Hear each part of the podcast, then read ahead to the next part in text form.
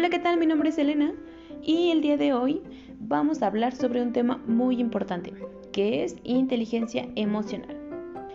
En una escuela, un niño de 9 años sufre violencia por parte de sus compañeros de clase. El niño busca sacar su coraje dañando muebles de la escuela. Ocho jóvenes resultan heridos en la entrada de un club nocturno de rap en Manhattan, pues inicia con empujones y un joven dispara sobre la multitud. También se dice que el 57% de los asesinatos de menores fueron cometidos por sus padres o padrastros.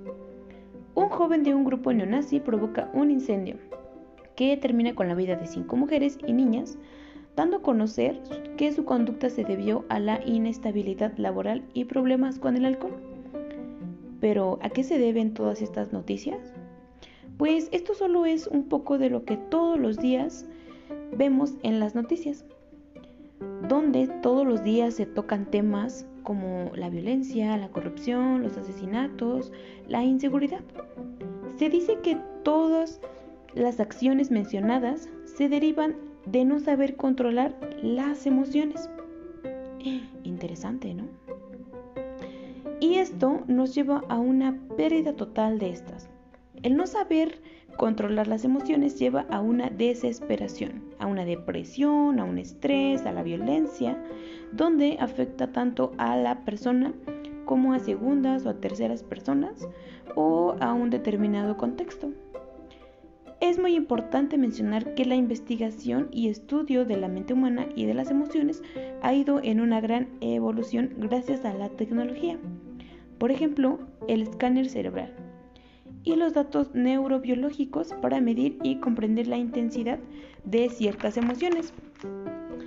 Cabe mencionar que en nuestra época actual se vive una gran falta de moral, de egoísmo y de descontrol de violencia.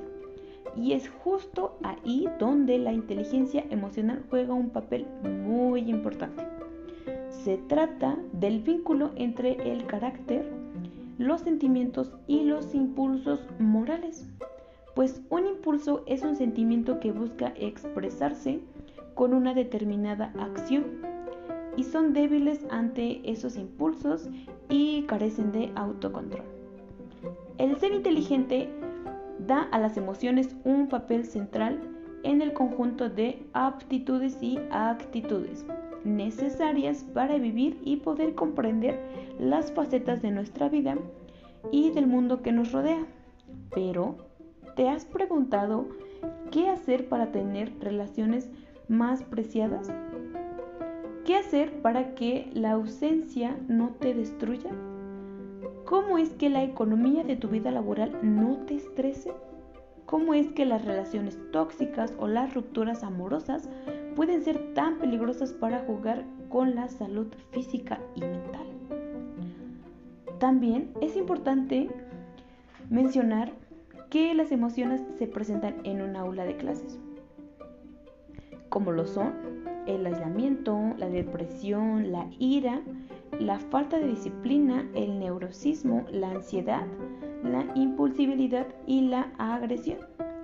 Dentro de un contexto educativo se puede hablar sobre una posible solución y esta se trata o se dice que puede ser que la educación emocional para niños y jóvenes comience desde una temprana edad, donde se les enseñe principios fundamentales de la inteligencia emocional, así como lo puede ser la empatía, el autocontrol, el resolver conflictos, el saber escuchar y poder aprender a trabajar en equipos. Las emociones mueven al cuerpo de distintas maneras.